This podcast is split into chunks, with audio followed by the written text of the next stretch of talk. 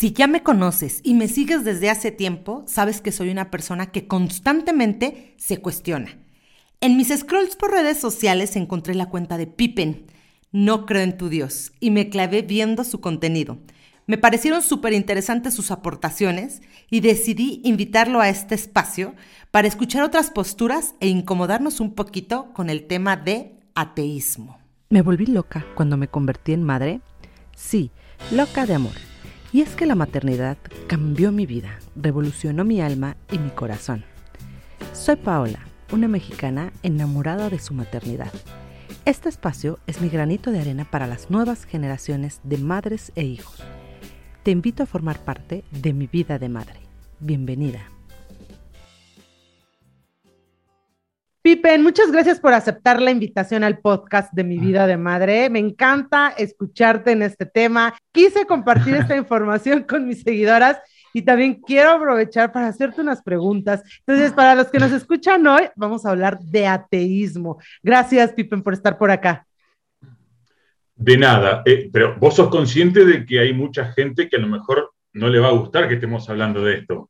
Totalmente, totalmente. Pero últimamente me caracterizo, Pippen, por incomodar a la gente con los temas que trato, sobre, sobre todo temas de feminismo, de, masculinidades. Entonces, bueno, este va a ser uno más que, que, mis seguidoras ya saben que, que, voy por esa línea de, de incomodar un poquito.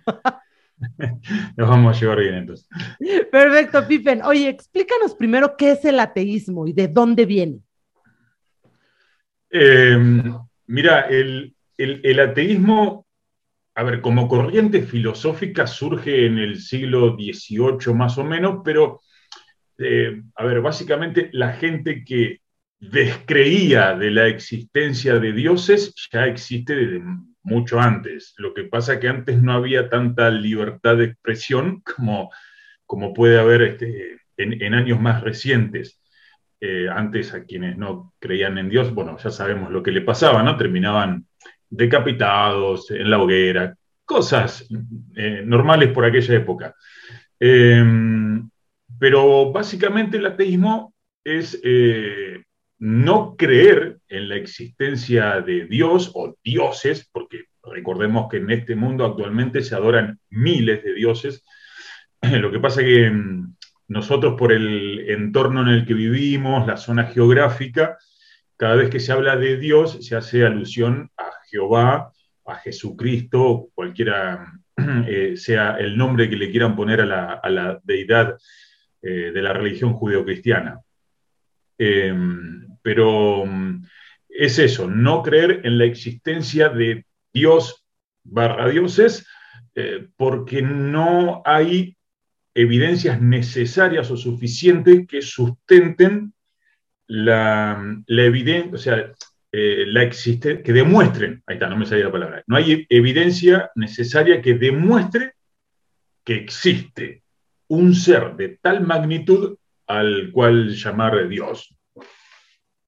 Pero entonces, ¿hay evidencia, hay, hay alguna evidencia científica o algo comprueba que no existe Dios, Pippen? Eh, no, porque eh, ahí, el concepto de Dios no cumple con el, eh, principio epistemológico de la falsabilidad. no es falseable, o sea, no hay nada que pueda demostrar. Es como si yo te digo, a ver, mi Dios, el verdadero, es Brahma o Ganesha. Demostrame que no existe. No podés, porque es un concepto no falseable. Eh, y, los argumentos por ahí más fuertes a favor de la existencia de Dios están en los argumentos filosóficos. Pero, dependiendo de la rama de la filosofía, se pueden esbozar argumentos a favor o en contra de la creencia en Dios. Eh, por eso yo siempre digo, este, la, la filosofía sí, en su momento fue una rama genial, nos sirvió muchísimo, pero la filosofía jamás ha demostrado la existencia de un ser, pongámosle, metafísico, inmaterial, ajeno a nuestro universo, como por ahí son las características que muchos creyentes le quieren poner a Dios. y este, lo hacen indistinguible de la nada misma. Fíjate que están eh, dándole eh, cualidades a ese Dios que lo hacen indistinguible, o sea, es imposible eh, cuantificarlo, secuenciarlo, demostrarlo, estudiarlo. te dicen que está fuera del universo, que nuestras leyes no le afectan, que es inmaterial. Entonces no hay manera de demostrar el ser al cual tanto afirman. ¿Y de dónde viene la necesidad del hombre de inventar dioses? Uh, bueno, eso, eh, a ver, eh, creo que son, eh, no hay un factor. tenés el, factor de, en, su, en sus comienzos, yo se lo atribuyo mucho al hecho de ignorar los fenómenos físicos eh, naturales de todo lo que nos rodeaba. Vos imagínate que hace miles de años atrás el hombre, eh, el humano, no sabía eh, cómo se formó el planeta donde hoy estamos parados. Entonces, ¿qué se decía? Tiene que haber un ser sobrenatural que lo haya hecho. No se sabía cómo se producían los terremotos, los huracanes, y se respondía apelando a este ser, ¿no? Es la ira de un Dios. No se sabía cómo el humano había llegado aquí. Entonces se decía, Dios lo hizo. Hoy sabemos que el planeta se forma, los planetas en el universo, igual, igual que nuestro, se forman por atracción gravitacional de, un material eh, circundante alrededor de un anillo protoplanetario. Eh, los desastres naturales o son fenómenos climatológicos o geológicos. El ser humano es producto de la evolución, de procesos biológicos evolutivos. Eh, entonces, la idea de Dios surge en un principio a través del desconocimiento, de tener que darle una respuesta a lo que nos rodea. Lastimosamente hoy en día hay gente que todavía sigue diciendo que, el planeta o los terremotos son la ira de Dios, eh, que el humano niegan, niegan nuestra eh, realidad biológica. Eh, asumiendo que somos la creación de un ser perfecto. Está todo bien, está todo bien con los que creen eso, eh, pero yo creo que la biología explica mucho mejor nuestra naturaleza que eh, estas creencias tan arcaicas. y por otro lado, te diría que em, el, hecho de, de, que el humano se tuviese que organizar en sociedades, em, no, vamos a negar que en su momento la religión sirvió, eh, quizás con mucha mano dura, eh, pero sirvió para que la, sociedad se organice, eh, tenga un Dios como referente, pero bueno, no, yo de ninguna manera le, atribuyo la, la, necesidad del humano de creer en Dios a que en verdad exista. Porque yo siempre digo, hay una gran diferencia entre creer en la existencia de algo y saber que ese algo existe. Y siempre doy un ejemplo muy, muy simple. Eh, por ejemplo, nuestra luna. ¿sí? Nadie cree que la luna existe. Nadie tiene creencias en la existencia de la luna, porque sabemos que existe aquello que realmente existe y sabemos que existe, no requiere creencias. Eh, por ejemplo, yo creo que existe vida inteligente en otros planetas lejanos. Nada de eso de, alienígenas que nos visitan y hacen pirámides, no. Eh, pero creo que así como se gestó vida en este planeta, pudo gestarse en otro. Pero ¿qué pasa? Es una creencia, no es una certeza. Si estuviese demostrado que existe vida inteligente en otros planetas, ya sería una certeza y no una creencia como tengo yo o como mucha gente de nosotros. Eh, y lo mismo pasa con la creencia en Dios. Eh, creer que Dios existe es eso, una creencia. ¿No sería más bien a lo que los creyentes llaman fe? O sea, creer en eso que no ves, que tienes fe que existe. Claro, claro. Lo que pasa es que, eh, a ver, tengamos en cuenta que la palabra fe tiene dos, al menos dos definiciones distintas. ¿sí? Una es eh, tener fe como sinónimo de confianza, es decir, eh, yo tengo fe en mí mismo o en la gente que me rodea, en mis mejores amigos, en que ellos van a lograr lo que se cometen de aquí a fin de año, sus cometidos. ¿sí? Eh, esa es una, una, definición de fe. Y la otra es la esperanza y creencia personal en la existencia de un Dios, lo cual no es una certeza. Por eso tener fe en la existencia de algo es reconocer que no se tienen evidencias, porque aquello que tiene evidencias no requiere de fe, no requiere de creencias. Repito, nadie tiene fe en la existencia de la, luna, nadie cree que exista la luna. Sabemos, tenemos la certeza. Si tuviésemos fe o, o creyéramos que existe, estaríamos reconociendo de que no tenemos evidencias. ¿Y, qué onda con Jesús? ¿Existió? Porque ya ves que hay varios textos que, dicen que sí existió eh, Jesús, hijo de José y María. Algunos textos no lo atribuyen a cuestión religiosa, meramente histórica. ¿Tú hmm. qué opinas de esto? Yo me, me, pongo en un papel medio agnóstico en cuanto al tema. A ver, tengamos en cuenta que están los creyentes, los ateos y los agnósticos. Los agnósticos son aquellos que consideran que el humano no está en condiciones de afirmar o negar la existencia de Dios, porque eh, nuestro intelecto eh, no tenemos dicha capacidad. Em, y yo con respecto a Jesús me siento en un papel, entre comillas, agnóstico, no, de manera literal, porque hay historiadores que avalan su existencia y otros que lo niegan. A mí lo que siempre me pareció raro es que aquellos historiadores que lo nombran, siempre vas a escuchar eh, que los creyentes apelan a Flavio Josefo, que, es como la fuente más fiable que tienen, y, pero Flavio Josefo, eh, Mara Bar Sarapión, hay, un montón eh, de, filósofos, de historiadores que lo nombran, pero todos tienen una particularidad.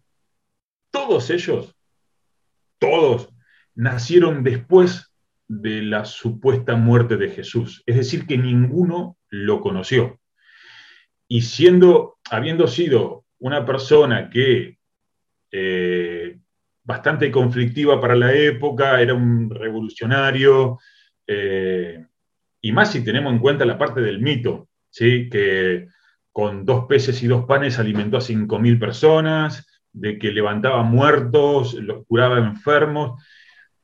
Nadie, nadie habló de él en su época. ¿sí? No hay un historiador, ni un filósofo, ni un poeta que haya vivido en la misma zona geográfica en el mismo año, los mismos años, no hay ni uno que lo haya nombrado. Los que lo nombran, lo nombran después de su supuesta, nacieron después de su supuesta muerte. Eso siempre me pareció rarísimo.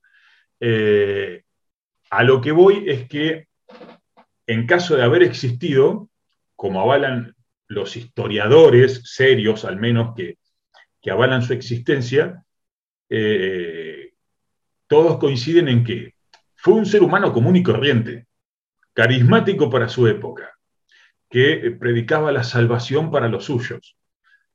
Pero eso de que nació de una virgen que fue embarazada por un espíritu de Dios y que mm, caminaba por el agua y que multiplicaba los panes, los peces, revivía muertos, eso corresponde al ámbito mitológico. Eso fue algo que se le agregó mucho después al personaje. Por eso, en caso de haber existido, existió este hombre, un hippie que predicaba la salvación para los suyos. Claro, claro. ¿Y qué, ¿Y qué pasa con la Biblia, Pipen? ¿Quién escribió la Biblia? ¿Con qué fines? ¿Por qué hay tantas interpretaciones de esta? ¿Y por qué de repente inventaron tantas religiones que, que ya ni las podemos contar? bueno, imagínate que el cristianismo solamente tiene más de 30.000 denominaciones. Vos imaginate que la Biblia tiene eh, según el catolicismo o según el cristianismo, según la denominación religiosa, eh, tiene 66 libros o 73. Hay Biblias que tienen más y menos libros. Eh, y, fue escrita por más de 40 autores, la mayoría son anónimos. Eso es un dato que por ahí a muchos se les escapa. Por ejemplo, los evangelios se les pusieron el nombre de Marcos, Lucas, pero se les pudo haber puesto eh, Paola Cuña, Pipa Fernando, y eh, era lo mismo. O sea, eh, la mayoría de, los autores de los libros de, la Biblia son, son, anónimos y, fue escrita durante un lapso de 1500 años.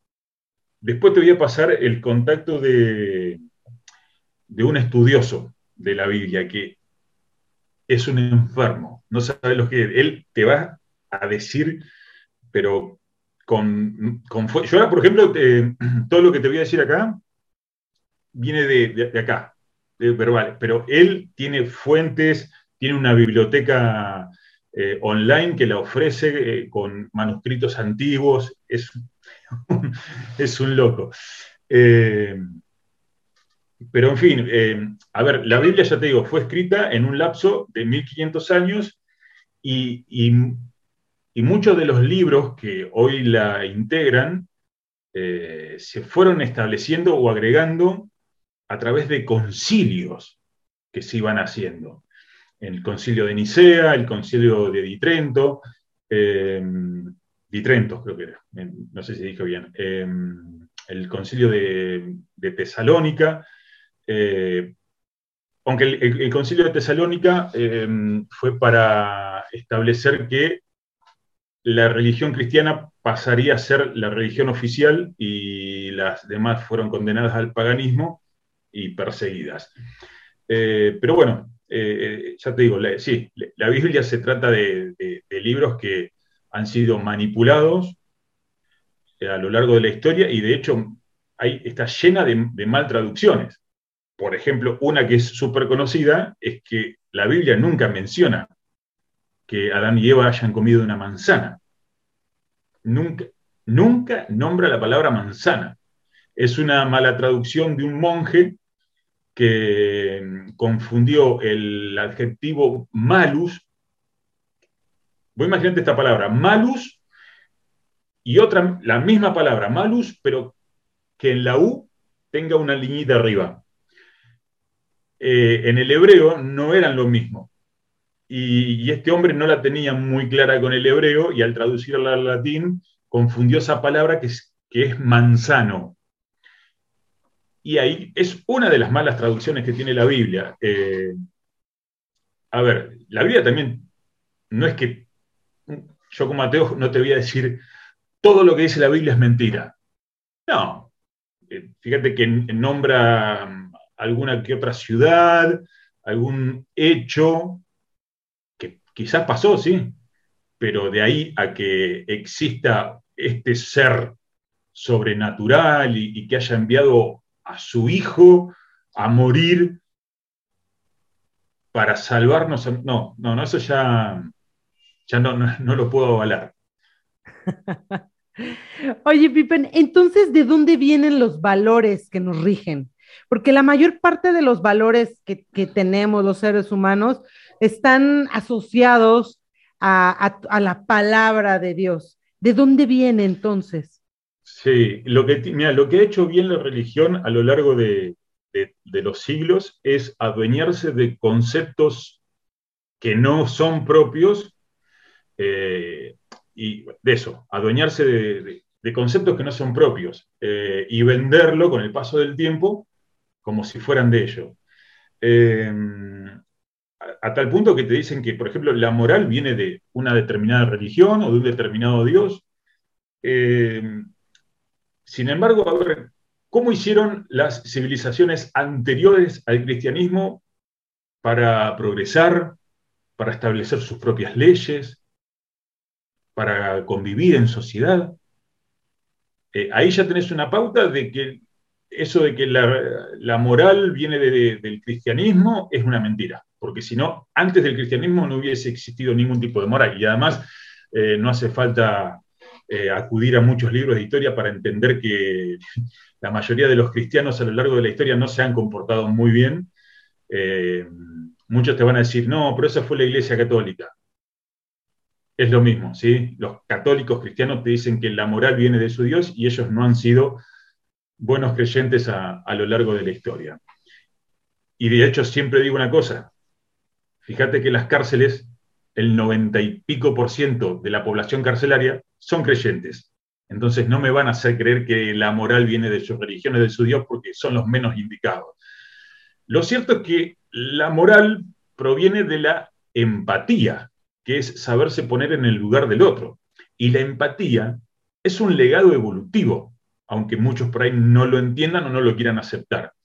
Es un legado evolutivo que viene de nuestros ancestros que al vivir en manada y luego en sociedad, se dieron cuenta que eh, llevarse bien, ayudarse mutuamente, favorecía la supervivencia de la especie y el progreso de la especie.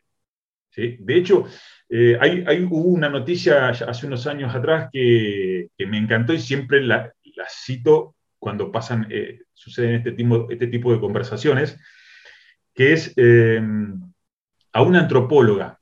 Le preguntaron cuál era el, el, primer signo de, mm, ahora no me acuerdo bien la palabra, pero de, avance de sociedad o una cosa así, y muchos esperaban que ella dijera, no sé, bueno, la construcción de una ciudad o un asentamiento o, no sé, un altar.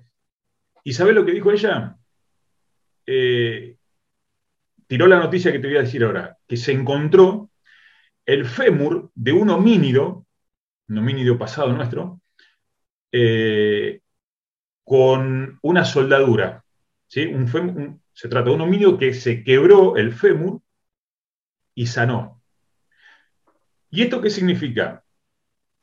Eh, pues imagínate que los homínidos eran animales, peludos, que andaban, caminaban semi-erguidos, que tenían que cazar para comer, eh, y alguien que tuviese una lesión de esta era una sentencia de muerte, porque ya no podías caminar, no podías ir a cazar, comer, era una sentencia de muerte. Y el hecho de que eh, este hueso haya soldado quiere decir que hubo otros pares a él que lo cuidaron, lo cuidaron hasta eh, que sanó.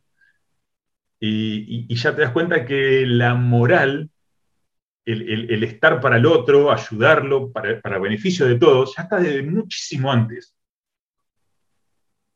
Pippen, ¿y si no existe Dios, a dónde vamos cuando morimos? ¿Qué pasa con nosotros? Porque está la creencia. De hecho, muchos creyentes lo son con la esperanza de ir al cielo, ¿no? Sí, sí. Eh, ahí siempre digo que Em, esto está, relacionado con el tema de la moral. Eh, porque digo, si una persona hace el bien para obtener un premio eterno y evitar un castigo eterno, entonces no es buena persona, es un animal adiestrado. Eh, con respecto a dónde vamos, eh, yo te puedo hablar desde el punto de vista biológico, que es lo que sabemos, como seres biológicos, tenemos una vida. Muchos van a decir, eh, pero nuestra alma, el espíritu, nunca se ha demostrado que exista tal cosa. Yo, de hecho, eh, siempre digo que el, temor que el ser humano le tiene a la muerte eh, le ha llevado a inventar soluciones satisfactorias, pero fantasiosas reencarnaciones. Tenemos tanto miedo a la muerte que pensamos que después de morir vamos a reencarnar en otra persona, y después en otra, en otra, en otra, en otra. Eh, tenemos tanto miedo de morir que inventamos que adentro nuestro tenemos un traje invisible llamado alma. Y con ese traje vamos a vivir en, eternamente en un paraíso. Suena re lindo, pero totalmente alejado de la realidad, o al menos de nuestra realidad biológica. ¿sí? Siempre digo, somos seres biológicos y tenemos una vida. Algunos lo aceptan, otros no, y por eso buscan un consuelo de otra vida después de esta. Yo he visto que en tu TikTok te preguntan mucho así de, entonces, ¿cómo le das sentido a tu vida? ¿No? Porque mucha gente cree que creer en algo le da sentido a su vida, le da un rumbo, incluso le dan ánimos de seguir. ¿En, qué le, en alguien que no cree, cómo le da sentido a su vida? Es que el, el sentido, a ver, la vida no tiene un sentido prefijado. Cada uno le da el sentido a su vida que le quiera dar o que le pueda dar, ¿sí? O que la misma vida le vaya poniendo adelante pruebas, exigencias, y bueno, cada uno le da el sentido a su, propio, a su, propia vida. Eh, hay algunos que le, encuentran sentido a estar adorando a un Dios eh, o esperar a llegar para estar con Él, lo cual siempre digo, no tiene nada de malo. Nada El problema está cuando esas personas pretenden que los demás vivamos nuestras vidas dependiendo del sentido que ellos les dan a, sus vidas. Ahí está el problema. Mientras el sentido que ellos le busquen a su vida no se lo metan a los demás, no hay ningún problema. Claro. Pipen, ¿alguna vez te has preguntado así desde que, no sé si te, ¿cómo empezaste en el ateísmo? Em, mira, Uh, te tengo que contar de... Hay tiempo, ¿no? Sí, sí, sí, cuéntanos. Este, yo cuando era chico eh, y, mis padres estaban eh, casados en aquel entonces, ellos se separaron cuando yo tenía, era chico, tenía seis años, pero mientras tanto igual seguíamos asistiendo a la iglesia. Eh, íbamos a una iglesia evangélicos protestantes, era. Pero yo me puedo jactar de algo, de que a pesar de mi corta edad, yo era bastante escéptico.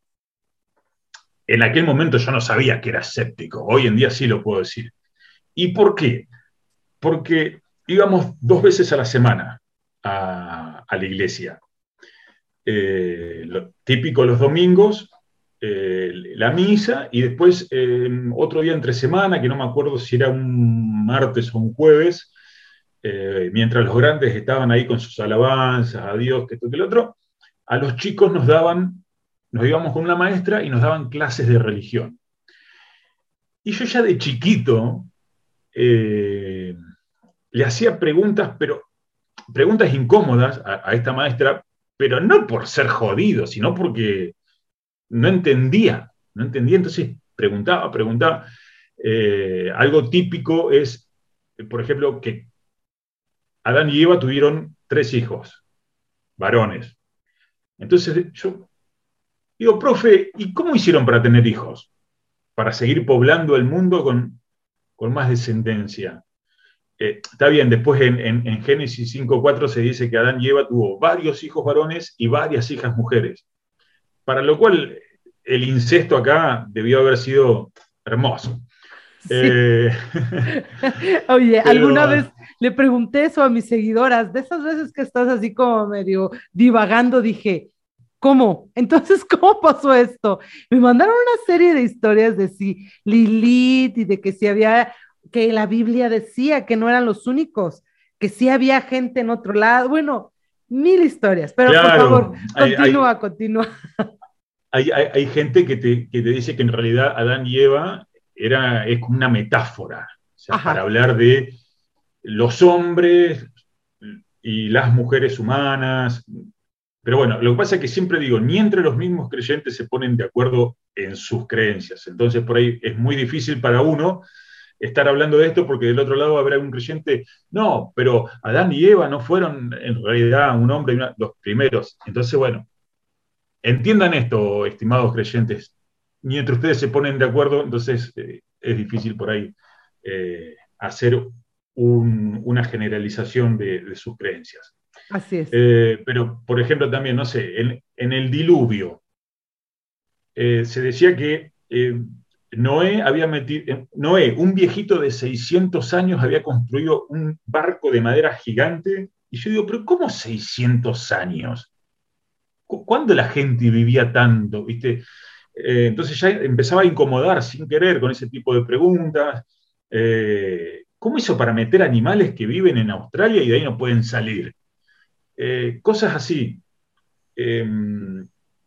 A tal punto que en, algún momento esta profesora me dijo, mira, le vas a tener que preguntar a alguien eclesiástico que sepa más. Listo, como que no quiso lidiar más conmigo.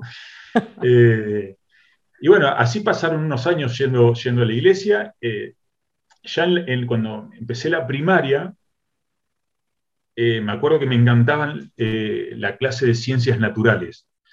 Me encantaba. y a diferencia de la religión, de, lo que te dice la Biblia, en las ciencias te explican el por qué o cómo funcionan las cosas.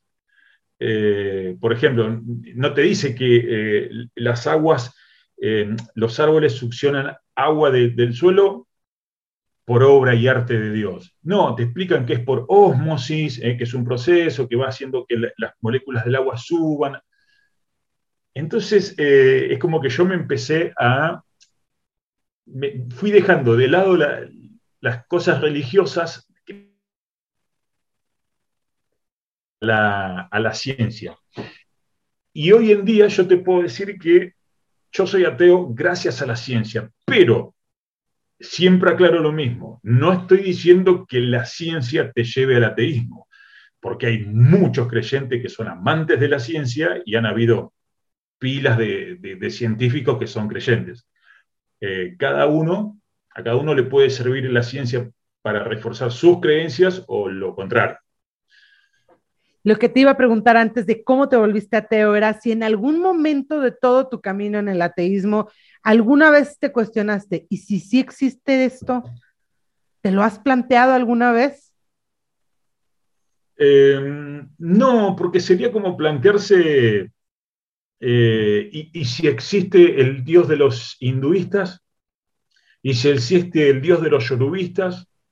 Y porque son, te estoy hablando de, o el mitraísta, te estoy hablando de religiones que existen antes del cristianismo. Y acá no quiero, no quiero apelar a una, a una falacia de, la antigüedad de una deidad, pero como te dije hoy al principio, se adoran miles de dioses actualmente. Entonces, ¿qué habría que preguntarse? Si existe uno, el otro, el otro. Eh, para un ateo son todos igual de imaginarios. Claro, ahorita que, pregunta, que nos cuentas de cuando eras niño, me acordé que el otro día estaba platicando con mi hija de que Dios lo ve todo y nos dio como un poco de miedo, ¿sabes? Porque estábamos diciendo, ¿cómo? Imagínate que todo el tiempo alguien te está observando. Suena un poco, hasta cierto punto, escalofriante, ¿no? ¿Qué opinas? Sí, sí, escalofriante, pero y, y nauseabundo en algún aspecto, porque si ve todo quiere decir que ha visto eh, a miles de niños siendo abusados por sus representantes en sus iglesias, niños que han sido abusados durante años, que hoy en día tienen traumas y se han suicidado, y mientras tanto no hizo nada. Está bien, muchos te dicen, no, pero está el libre albedrío. A ver, seamos sinceros, ¿sí? Si vos, yo o cualquiera de los que están mirando en este momento, tuviésemos la, mm, eh, eh, tuviésemos la capacidad, la fuerza y, mm, por ahí la omnipresencia y el omnipoder de evitar que alguien cometa una atrocidad en nuestro nombre, lo haríamos. ¿sí? Porque si alguien estuviese abusando de una niña en nombre de Paola Acuña, vos lo evitarías. Totalmente. Cualquiera de los que estamos acá lo evitaríamos porque no podríamos permitir esa atrocidad. Y eso nos hace infinitamente mejor que el, Dios que todo lo ve y nada hace.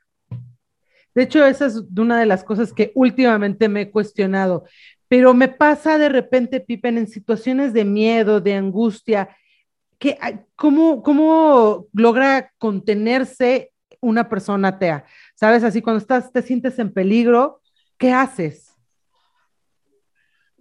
Eh, bueno, habría que estar en, esa situación. Eh, Em, pero eh, ese es un argumento, me hiciste acordar a, un argumento al que muchos creyentes recurren como para atacar al ateo, que te dicen, no hay ateos en la trinchera, no hay ateos cuando un avión se cae. Puede ser, pero acá pasan un par de cosas. Una, que no hay Dios ni oración que desvíe el trayecto de una bala que se está por meter en tu cabeza. Y no hay Dios ni oración que evite la caída de un avión. Eh, ahora, dejando eso de lado, ¿sí? ¿qué significa que no hay ateos en la trinchera o cuando se cae un avión? Estamos hablando de situaciones desesperantes. Eh, y está comprobado que las personas, o sabemos que las personas en situaciones así actúan de manera irracional. Entonces, implorar a Dios en una situación de vida o muerte eh, no te hace creyente o no te hace ateo, no, eh, te hace una persona irracional, porque estás actuando de manera irracional al, no, al no bajar un cambio, plantear a ver en qué situación estás, cómo puedes salir de ahí. Eh, que hay gente que tiene esa capacidad y, no tiene que, ¿por qué? Porque sabe que por más que se ponga a implorar y a gritar a los cielos, mm, va a depender del solo salir de ahí. Eh, así que sí, siempre digo que eh, en estas situaciones recurrir a Dios es un acto irracional. Totalmente. Sí, de hecho, eso es de las cosas que más me he cuestionado. Digo, y cuando va a pasar algo grave, ¿con quién recurres? Por eso te lo preguntaba, porque es una duda genuina.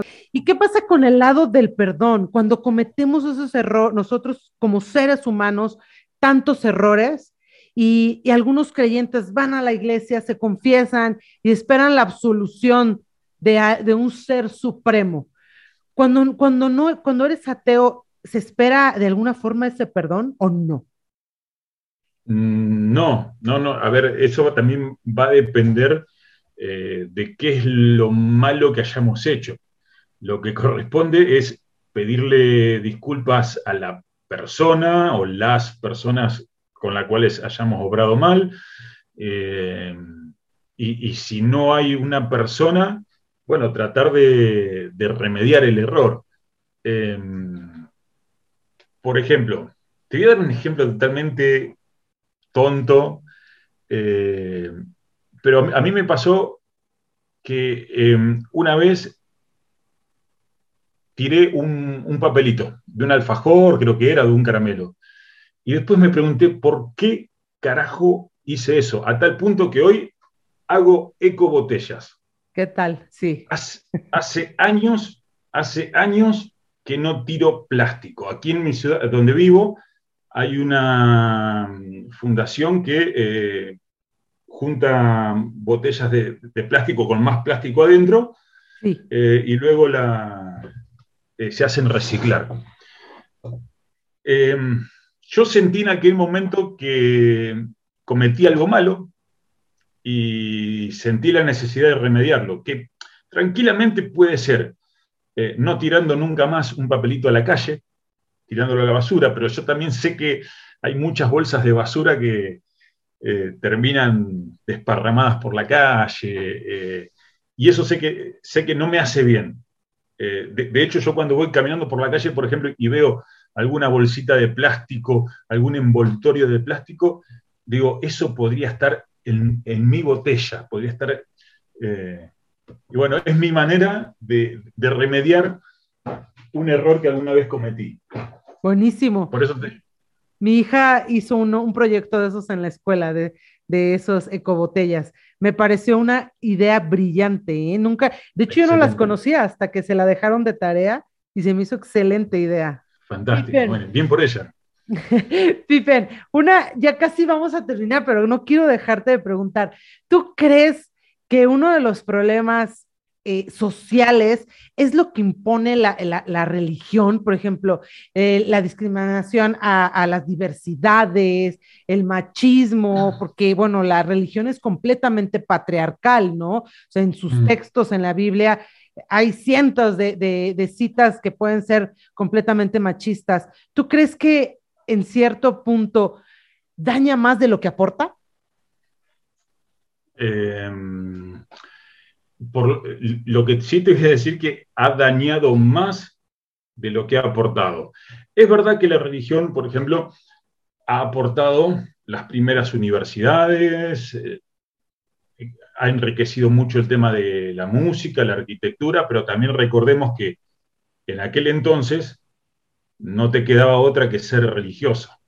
Eh, nadie que sea escéptico o ateo en el 1600 hubiese podido fundar una universidad, eh, enriquecer eh, culturalmente a un, país, porque ya sabemos, eran, como le han pasado muchos científicos que, que se han atrevido a cuestionar las creencias religiosas, terminaban en la hoguera, como Giordano Bruno, uno de los más famosos quizás. pero no sé, por ahí tendríamos que poner en, una balanza las cosas, pero sin duda que eh, ha, aportado mucho mal. No, vamos a negar que ha aportado cosas buenas, pero tampoco se puede negar que ha aportado mucho mal. Eh, y como este concepto de que Dios es hombre, aunque la Biblia no lo diga, eh, va, y si lo dice, la verdad que no, no me lo acuerdo pero está mucho este concepto de que Dios es hombre, no mujer. Eh, y, que, por ejemplo, la que incurrió en el pecado fue Eva, no Adán. Eh, siempre se, le culpa mucho a la mujer eh, y se, la condena a, un segundo plano. vos fíjate que en, la primera enmienda de Timoteo, capítulo 2, versículo 11 al 15, te dice que la mujer tiene que estar sumisa y callada ante el hombre, porque no se le tiene permitido hablar, sino estar eh, a su sombra, porque fue Eva la que pecó y no Adán. Eh, está bien, muchas te van a decir que era, eran textos para otra época. Sí, sí, toda la Biblia está hecha por otra época y sin embargo cuando les conviene, eh, lo traen aquí, a la actualidad. Lo mismo pasa con la homosexualidad. Eh, te dicen que, no te acostarás con otro varón, eh, como hizo el pueblo de, no, ahora no me acuerdo cómo lo nombra, pero se trata de Egipto. Lo que pasa que eh, Levítico creo que es, es un libro que está escrito para los sacerdotes de aquel entonces. Y a ellos se les decía, no te, no, te acostarás con varón como con otro varón, eh, no mancillarás la tierra. ¿Por qué? Porque para los, para los judíos de aquella época, ellos decían, no, está, no tengo entendido de que sea real esto, pero ellos decían que los egipcios organizaban orgías entre hombres para pedir por la fertilidad de la tierra. Eh, el sacerdote egipcio iba con un jovencito para que lo masturbara y volcara sus simientes sobre la tierra, como dice. Entonces, eh, como se estaba fundando una nueva religión, un nuevo pueblo, eh, se le decía a los, a los curas que no se comporten como su pueblo vecino. Y mucha gente se piensa que eso es para todas las personas, que no hay que escotarse varón con varón. No, pero la Biblia no te lo prohíbe. Eh, se lo decían a, las personas de aquel entonces. Eso sí que era para las personas de aquel entonces, para los curas de aquel entonces que estaban eh, a la cabeza de una nueva religión. Eh, y sí, bueno, nada, esto, esto es como unos detallecitos que aportan al hecho de que sí, la religión o, la Biblia tiene mucho machismo, eh, misoginia, homofobia, y que hay mucha gente que se escuda con eso. ¿sí? Eh, te dice, no, yo no es que odie a los gays, pero la Biblia dice, a ver, la Biblia dice que también hay que apedrear hijos desobedientes. Eh, y sin embargo, no, andamos cometiendo ese tipo de estupideces. O sea, eh, ya hemos progresado como sociedad eh, bastante, entonces eh, seguir teniendo esos conceptos morales de un libro que pregona la discriminación y el rechazo hacia personas diferentes, demuestra que la moral del cristiano por ahí deja bastante que desear. Claro. Pippen, para finalizar, entonces, en el entendido de que no existe Dios, tampoco existe el diablo. No, y si creyera en el diablo no sería ateo, sería cristiano. Perfecto. Pippen, ¿nos puedes regalar tus, redes para que mis seguidoras que hoy nos escucharon te puedan encontrar en, Instagram, en TikTok? Sí, sí, eh, en todas figuro como eh, No creo en tu Dios, ¿sí? Eh, que, es una red, es una cuenta que la, empecé en Facebook. Ahí fue cuando, cuando empecé todo este, eh, porque mm, yo dije, en un momento, ¿no? Estaba tan rodeado, viste que Facebook fue en su momento la red social boom del momento. Eh, y veía que estaba todo bien, ¿no? Gente creyente que todo el tiempo, y sobre todo en los grupos de compra y venta, ¿cómo?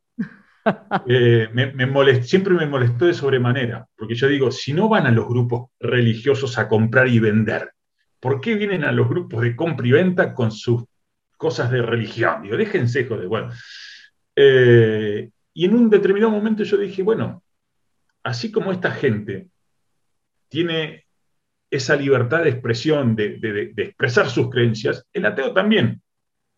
Eh, y, es con lo que hoy sigo lidiando y los ateos vamos a seguir lidiando durante décadas porque el religioso o el creyente no entiende eso, que así como el que cree en Dios lo puede expresar en sus redes sociales, en su vida directa. El que no cree también puede hacer lo mismo y lo tiene que tolerar porque nosotros lo, toleramos, así que es lo mismo. Eh, así que bueno, ahí en Facebook decidí empezar este, este perfil que se llama No Creo en tu Dios. Después hice otro en Instagram, que también se llama No Creo en tu Dios. Y tengo otros tres con el mismo nombre. Eh, tengo el canal en YouTube también donde suelo subir contenido que hago en, TikTok, pero lo que pasa es que TikTok es como la red más masiva, es donde más seguidores hay. Eh, y me hice, en realidad me había hecho uno, que cuando llegó a los 100.000 seguidores, por tantas denuncias, me lo bajaron.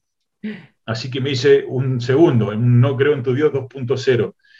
Eh, ese es el que hoy en día tiene más seguidores, pero eh, también está recibiendo muchas denuncias, así que en cualquier momento me lo bajan. por eso hice otros dos de respaldo que los tengo ahí, ¿no? la gente que se va sumando se suma. Para cuando eh, me voltee en el perfil principal, bueno, ya voy a tener esos dos de respaldo, eh, pero todos figuran igual. No creo en tu Dios, eh, si lo ponen en el buscador, en, esa lupita, van, a encontrar, van a encontrar también algún que otro perfil que se van a dar cuenta que es falso, porque tiene tres, cuatro, cinco videos. Claro.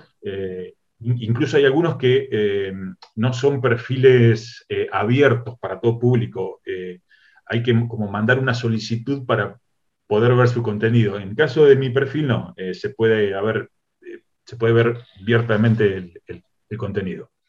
Perfecto, Pipen. Vaya que incomoda el tema, ¿no? Que hay gente que se toma el tiempo de estar reportando las cuentas. Vaya que incomoda. Pipen, te agradezco mucho el tiempo hoy y haber estado en mi espacio para compartir esta información. No, Pau, por favor, cuando quieras. Gracias. Coordinamos otra vez. Venga, muchas gracias a los que se conectaron hoy. Nos vemos en un siguiente episodio. Listo, Pipen, muchas gracias. Pau, un gusto. Vale, te robo cuando lo suba. Dale, dale. Dale, gracias, bye.